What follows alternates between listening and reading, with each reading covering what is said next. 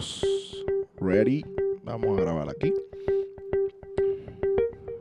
Check, check, check. Un, dos. Habla Andrés. Uno, dos, tres. Estamos ready. ¿Hago la presentación? A ver si me sale. Saludos a todos, gracias por estar conectados una vez más a Perspectiva. Perspectiva con Víctor Mateo, alias Pichi, y Andrés Lara Cente. Lara Eh, Cuente. Lara Cente. Eh, este es el Yo episodio. no tengo alias. ¿no? No, bueno, bueno, a mí, a mí cuando nene me decían Andrews. Lare, Lare y eh, Andrews. Lari, Ali o- No, no, Andrews. Andrew. Andrews. Yo te dije Andrew. Sí, sí. A mí me dicen. Andrew, no sé por qué. Este, Siempre me han dicho Andrew. Andrew es como una foca de una película. Sí, ¿Era una foca? Sí, Andrew. Andrew. oh, oh, oh. Ok. Ujú. El punto es que este es el episodio número Y Pichi. ¿De 13. dónde sale Pichi? O sea, tú, tú me estás bromeando por Andrews, que es un nombre Tú sabes que hay gente que no común, sabe cuál es mi nombre. Común y corriente. Hay gente que no sabe cuál es mi nombre.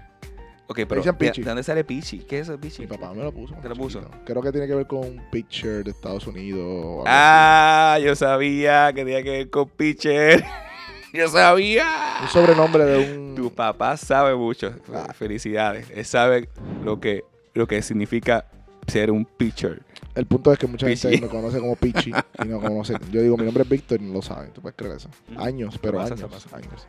Nada, Andrew, este, ya que te quieres llamar Andrew, Dime, Pichi. este, sí, estamos bien. ¿Estás bien? No, ya en la segunda tanda de café. Y no sé si has notado, pero Empiezas a hablar con... Oye, sí es cierto. Cuando Víctor toma mucho café, eh, es imparable. O sea, habla hasta por los codos. tú eres peor. Cuando usted- cuando ustedes me ven que yo hago así, miro acá. Es que Víctor está por el café. Yo El sabía yo. es- ya sabía El yo. punto de todas las más. El punto es Para nada. que he hecho una transición al café negro. Este, un poco abrupta. Todo el mundo, aplauso. A poner efecto de aplauso. Aplauso. Sé que, sé que peleé por el café con leche y en episodios pasados, pues. Ha este, visto gran luz.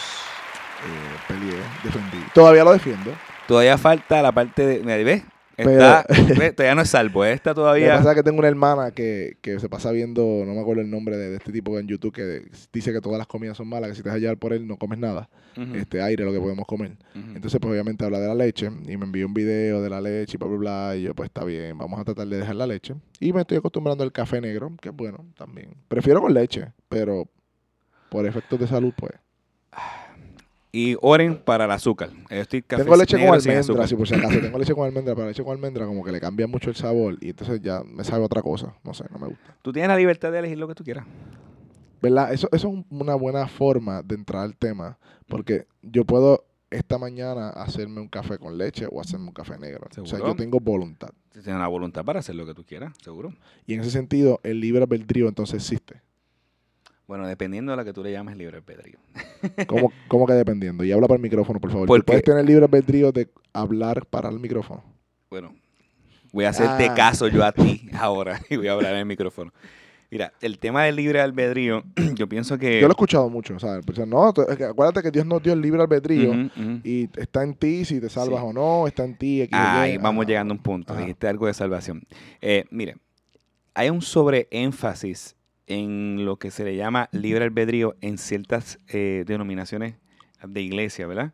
Eh, donde eh, el hombre, todo el hombre es 100% responsable, eso estamos claros, pero todo es a la decisión, todo lo apunta a la decisión del hombre. Si el hombre decide, viene a Cristo, si el hombre no decide, no viene a Cristo, si el hombre decide, se salva, si el hombre no decide, se, se decide que no, no se salva. Entonces, hay un sobreénfasis en ese punto, yo entiendo que es muy importante aclarar qué dice la Biblia del libre albedrío. Y yo he escuchado que Dios quiere hacer esto, pero como tú no le permites a Dios hacer, pues no Ujú. puede hacerlo. Dios es un caballero. No he escuchado eso. Dios es un caballero y Dios no. Si tú no lo permites o si tú no dices esto, si tú no haces aquello, Él no lo puede hacer. Él no, no. Es como si Dios estuviera atado este, hasta cierto punto a nuestras acciones y las manos de Dios están atadas a mi libertad, por decirlo de alguna manera. Y yo creo que eso minimiza al Dios a- que se presenta en la Biblia Ujú, ujú, que el Salmo dice, todo lo que quisiste hacer, has hecho. O sea, ujú. Eh, eh, ¿En dónde está el balance, Andrés? Eh, ¿O qué es el libre albedrío? ¿Cómo podemos atacar este tema que muchas personas, pues, eh, en muchas denominaciones e iglesias, eh, enfatizan sobre demasiado sin darse cuenta que están minimizando La soberanía a y la el poder de Dios. y el poder de Sí. Dios. Yo creo que hay un balance aquí. O sea, hay un balance y es bien importante. El, el libre albedrío, eh, si lo que nosotros entendemos por libre albedrío es que el hombre tiene capacidad de decidir por lo bueno y lo malo, sí. Eh. Eso es cierto. Aunque en la Biblia, en ninguna parte de la Biblia está la palabra libre albedrío. Ujú. Eso es una, una conclusión en base a, la- a las evidencias que las personas pueden ver en la palabra de Dios. Por ejemplo, si tú vas al libro de Génesis, cuando vemos que el, el- el hombre, Dios le dice al hombre que puede comer de todos los árboles del huerto, excepto del árbol del conocimiento del bien y del mal, y el hombre, ya sea influenciado por Satanás o de cualquier otra razón, toma la decisión de comer el árbol que Dios le dijo que no comiera, entonces ahí vemos una libertad de tomar una, una decisión. Que de hecho que es parte de que ser creados a la imagen de Dios. O sea, el hecho de que te- tengamos la libertad de decidir es porque Dios tiene voluntad. Y eso es una de las características que Él comparte con el hombre, que nos ha dado voluntad para decidir, este, para amar, para detestar. Eso es parte de ser creados a la imagen de Dios. Correcto, correcto.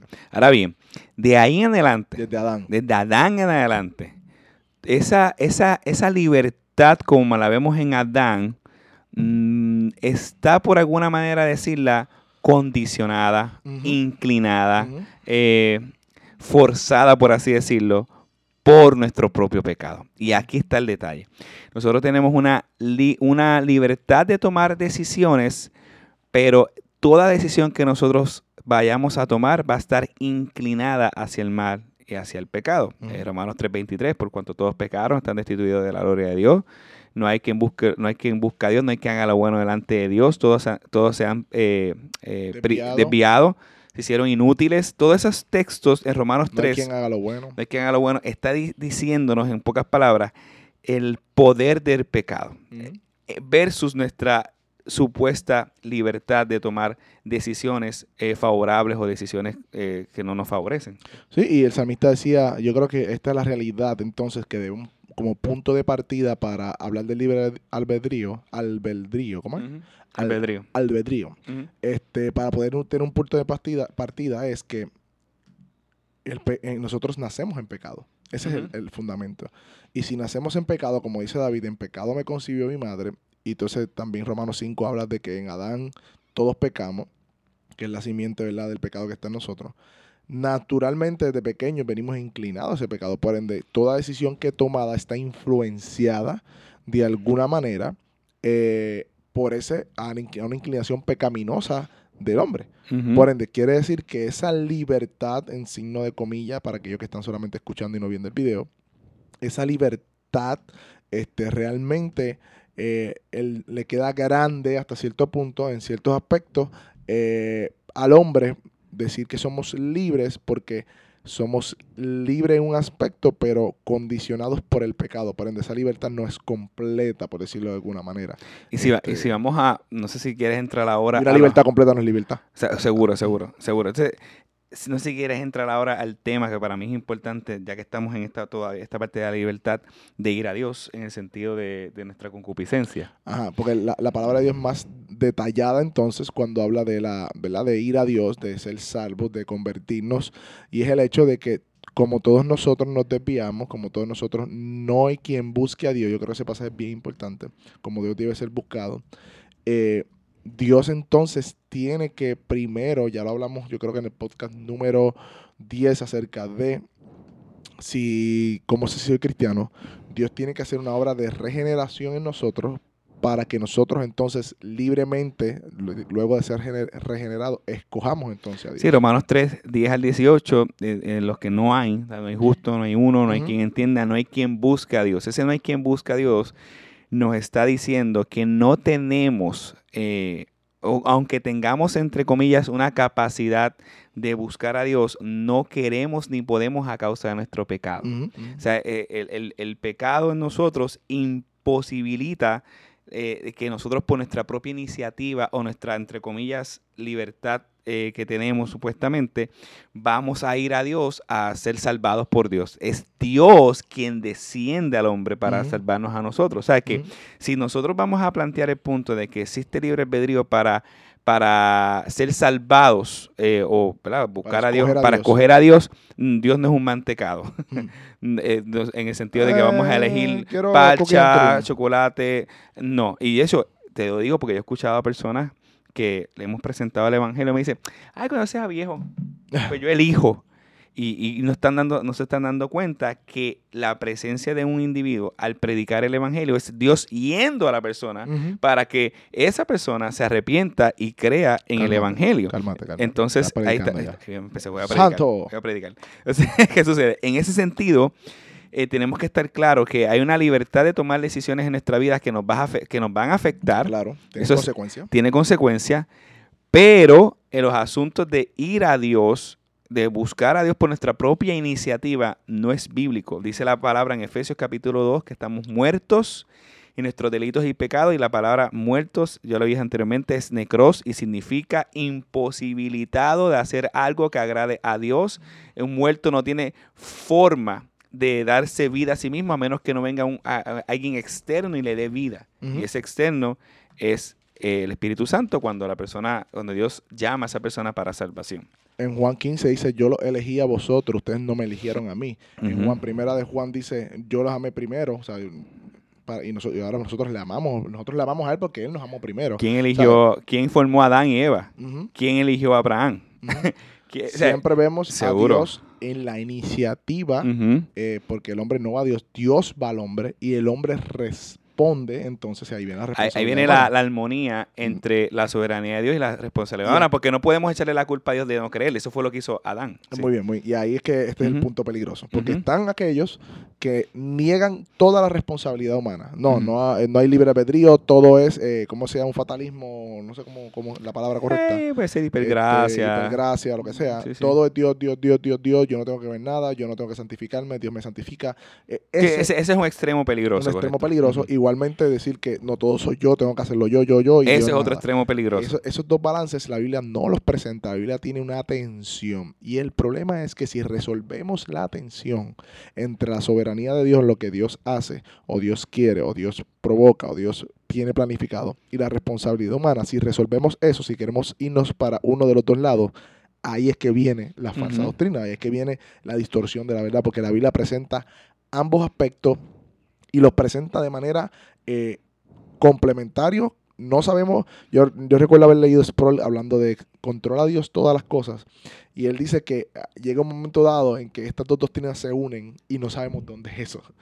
La Biblia no nos dice cómo, la, la- la Biblia no nos explica cómo es que estas dos doctrinas eh, eh, convergen, se unen, pero sí la Biblia dice que Dios es soberano, que Dios está por encima de la libre que, que albedrío no tiene que pedir permiso para nada. para nada, que Dios hace lo que quiera hacer. Se, se acabó, Se punto. acabó. Y, y al mismo tiempo que el hombre es responsable de sus Exactamente, actos. de su acto. Este, y este, eso lo vemos en la Y también de sus decisiones. Y de sus decisiones. seguro. Así que, y yo creo que escuché al pastor Sur una vez explicándolo de esta manera y me gustó mucho que Dios cumple su soberana voluntad mediante acciones responsables de los hombres. Los hombres no dejan de ser responsables por sus acciones, pero Dios al mismo tiempo cumple su voluntad a través de esas acciones responsables. Y, a- y a- y adicional a eso, eh, vamos a poner que nosotros somos creyentes y tomamos una mala decisión. ¿verdad?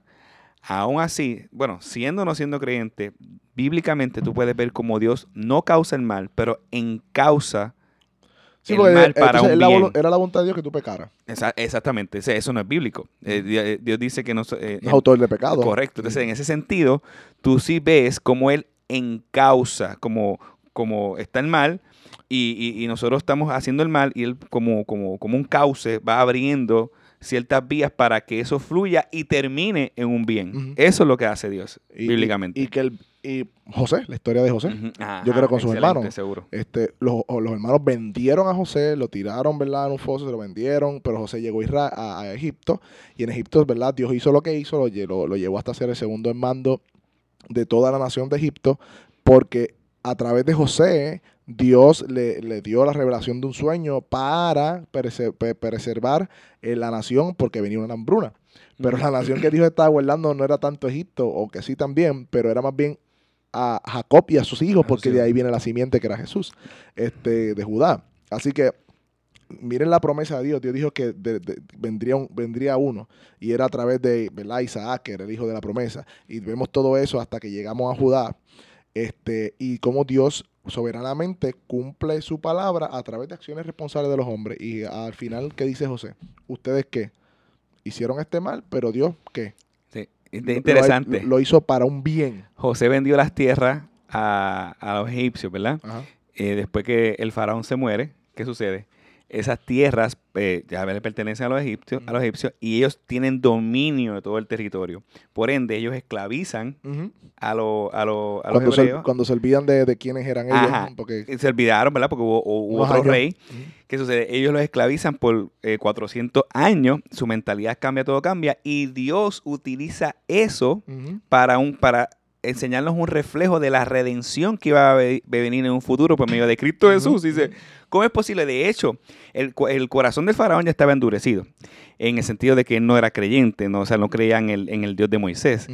Y vemos el poder de Dios endureciendo el corazón del faraón para cumplir los propósitos de Dios. de Dios. Y tú dices, qué impresionante cómo Dios utiliza a un impío, a una persona que no quiere creer, para encauzar ese mal que estaba ya ocurriendo, ese corazón ya que- Endurecido. endurecido, para un bien glorioso que era la libertad de su pueblo. O sea, vemos la soberanía de Dios en En, todo en ese sentido. sentido, tanto los hermanos como el faraón, ¿tenían culpa por su pecado? 100%. 100%. Sí, no, Dios en forma. José los responsabiliza. Ahora, eh, ¿Dios estaba cumpliendo su propósito a través de acciones voluntarias de ellos? Sí, 100%. 100%. Ahí Ah, está la armonía. Esa es la tensión. Si resolvemos la tensión para un lado o para otro, nos fuimos. Sí, de sí, le llamamos como unas verdades paralelas donde se- hay una unidad, pero nosotros no podemos... Y aquí es que se, nos, se pierden o nos perdemos muchos creyentes en ese sentido, porque si entonces enfatizamos la voluntad del hombre y que todo depende del hombre, Dios se ve más pequeño, pero si enfatizamos solamente la soberanía de Dios, nos hacemos irresponsables de nuestras acciones y la Biblia no nos permite hacer eso porque la Biblia nos demanda responsabilidad por nuestras acciones. ¿Ven la tensión? Esa es la tensión entonces del libre albedrío y la soberanía de Dios, Andrés. Seguro. El eh, pero un ejemplo, el llamado a arrepentimiento y fe que vemos Eso es en la otro Biblia, ejemplo, es otro ejemplo. es un ejemplo, Dios nos llama a arrepentimiento y fe, ¿verdad? ¿Quién es el eh, que, que- que se arrepiente? ¿Cómo es? ¿Quién es el que se arrepiente? El pecador. El pecador. Seguro. Tiene O sea, que arrepentirse. Tiene que arrepentirse y creer. Eso es un llamado. Ahora bien, que en la soberana voluntad de Dios, Dios pone la fe y el arrepentimiento. Ahí está la otra línea. Es una realidad. Dios pone la fe y el arrepentimiento para que nosotros podamos creer, porque el hombre está muerto de sus delitos y pecados. Ahí vemos la soberanía de Dios. Pero el llamado está. Los apóstoles se sorprendieron cuando en Hechos dice que Dios había dado también arrepentimiento a los gentiles. O sea, También. Dios es el que da el arrepentimiento. Correcto. la fe es un don de Dios, pero ¿quién es el que se arrepiente y cree? El pecador. La atención nuevamente. Juan 3:16. Porque de tal manera amó a Dios al mundo que envió a su Hijo unigénito para todo aquel que cree en él no se pierda, más tenga vida eterna. Ajá. Y esta es la condenación, que la luz vino al mundo, pero ellos amaron más las tinieblas que la luz. Está la, la lección propia de un corazón endurecido. Ujú, O sea, y, esa, y esa es la realidad. Pero dice la Biblia que todo aquel que cree en él no se pierda, más tenga vida eterna. O sea, ¿Cómo podemos decir, no, pero dónde termina una cosa y dónde empieza otra? Pero mira, eh, es importante. Lo que sí debemos aclarar, Sí, sí. para terminar este punto Sí. que voy a decir, nuestra libertad nunca va a limitar la soberanía de Dios. Nunca nuestra libertad o nuestro libre albedrío o la capacidad de nosotros decidir va a ponerle un alto a la soberanía de Dios. Nunca vamos a decir, Señor, no vas a poder hacer esto porque yo no quiero. O sea, eso es, Bueno, mira Jonás. eso es una hormiguita diciéndole a, a un... Mira Jonás, Mira, Jonas, exacto. Ya. Otro ejemplo de la... De, pero de- Jonás, ¿qué, en qué, qué libre albedrío, perdóname, qué libre albedrío tuvo Jonás? Yo voy a ir para acá. Ok, tormenta, la- la- el animal gigante lo traga, lo lleva allí, termina predicando allí y él dijo, yo sabía que se iban a convertir, por eso no quería venir, pero tú no puedes ante la soberanía de Dios, punto. Mucha gente, mucha gente dice que, que Jonás se trata de, de, verdad, de cómo un hombre no quiere obedecer. No, la, la- Jonás No, se no, trata de la soberanía de Dios. Seguro. Y cómo él cumple su soberanía. Punto. Este, y después que Cristo menciona eso para hablar de él mismo. O sea, Seguro, Jonás, apunta, en la historia de Jonás apunta a Jesucristo, eso, eso también es otro punto importante. Este, Este, te iba a decir algo y se me olvidó porque me interrumpió. te iba a decir, ah, ya, ya.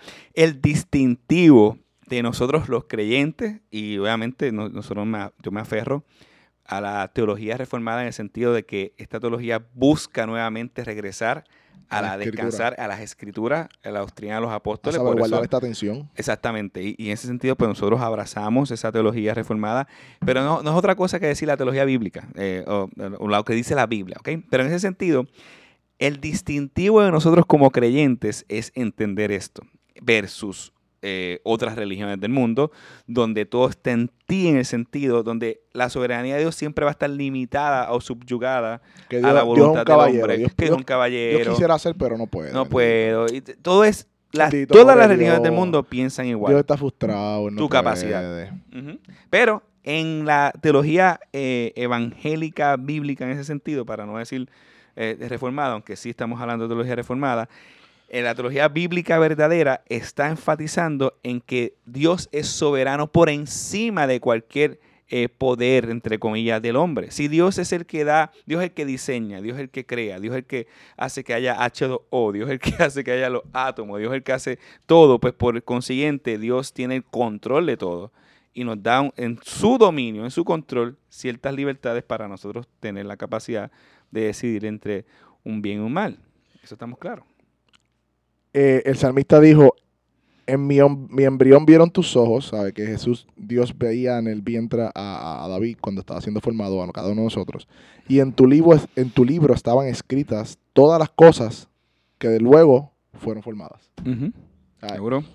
ah, cuando tú lees esto, pues tú tienes que entender que Dios hace como Él quiere y hace Seguro. lo que quiere, no hay nada que limite a Dios. Ahora, Dios no violenta hasta cierto punto, por decirlo de alguna manera, eh, o no nos quita la responsabilidad, esa yo creo que es la palabra correcta, eh, a nosotros de nuestras decisiones. Y ese es la, el balance bíblico. Tú has escuchado este pasaje y mucha gente lo usa para decir que depende de nosotros, porque Dios es un caballero si nos queremos salvar o no. Que Él está a la puerta y llama. Si alguno oye su voz y le abre, Él cenará. Y Eso, cenará eso con no él. está fuera de contexto. eso no es, que eso no quiere decir eso. Pero ajá. Pero, pero la gente lo usa para decir salvación. Dios está a la puerta tocando. Si tú lo oyes, pues, este, él cenará contigo. Si, le queda lado- si lo dejas afuera, pues se quedó arrollado afuera y bendito. No va a entrar. no va a entrar por Este, nuestro ¿Qué pecado. tú puedes decir acerca de, de- de eso para ir ya terminando este tema del libre albedrío? Y, No, eh, mira, la realidad es que, que en la Biblia eh, hay un llamado eh, que expresan eh, nosotros lo- lo- los creyentes a personas que entendemos que no creen al arrepentimiento y la fe, pero hay un llamado eficaz, que no es mi llamado de yo decir palabras, es un llamado que va directamente al corazón porque es la obra del Espíritu Santo convirtiendo el corazón de piedra en un corazón de carne y hueso que responde a la voluntad de Dios. En ese sentido, nosotros tenemos que descansar en que nosotros hacemos un llamado, pero Dios es el que va a hacer la obra en el corazón de la persona, no con un permiso, Sí, porque la persona tiene un soberano Dios, no con un permiso, sino por medio del poder eficaz del Espíritu Santo a través de la predicación del Evangelio. Punto. sí. Sí, y, y que no podemos sacar un pasaje de las escrituras para Ujú. afirmar una doctrina sin olvidar los otros. Que es lo que te estás diciendo. Seguro. Este, porque mucha gente dice, no, porque ahí dice que si yo le abro la puerta, él entra.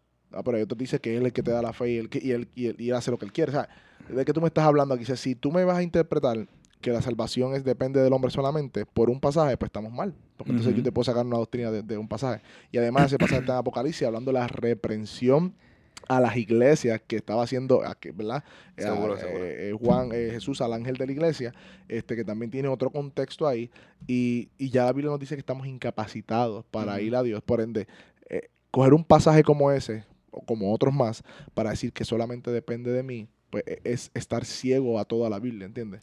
Este, a todos los otros pasajes que nos hablan de que es Dios quien hace que nosotros vayamos a Él. Hay, hay algo que no sé si me voy un poquito de, de la línea. te aunque- fuiste ya, vámonos. Aunque estamos en Se el, en- estamos en el, en el mismo tema de la soberanía de Dios. Este, si no es porque Dios es soberano, la tierra ahora mismo, la maldad ahora mismo, eh, nosotros estuviéramos muertos, Literalmente.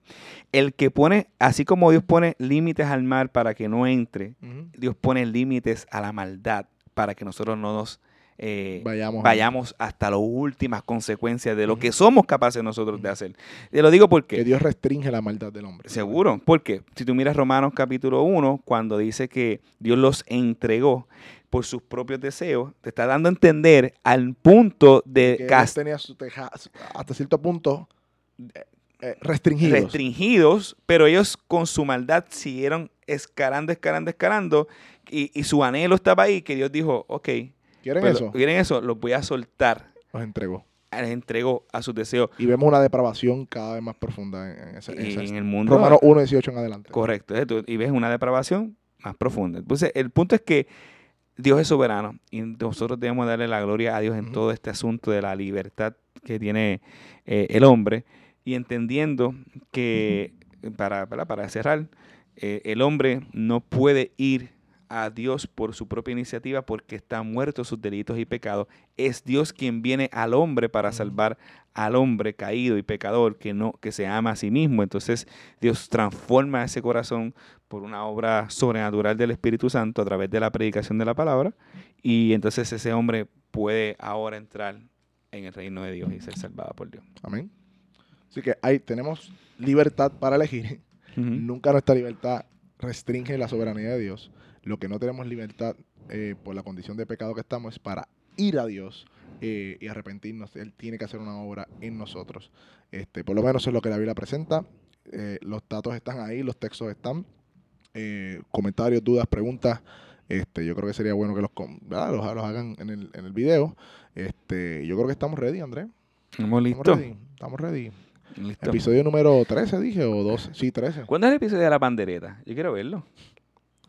Es el 12. Entonces, esa que- ah, qué bueno. Falta perfecto. todavía, falta todavía. Esperen, Bueno, esperen ese episodio. pa- para los Bueno. que- cuando ellos están viendo esto, ya pasó. ya pasó. Ah, pues, miren el episodio de la pandereta, el anterior.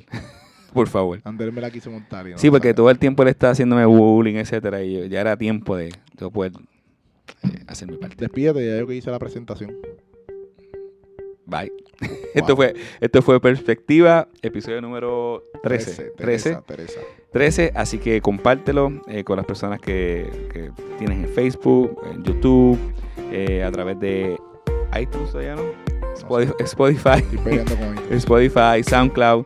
Eh, por favor, estamos a tu servicio. Cualquier duda, pregunta que tenga, nos puedes escribir a través de las redes sociales. Yes. Perspectiva. Bye.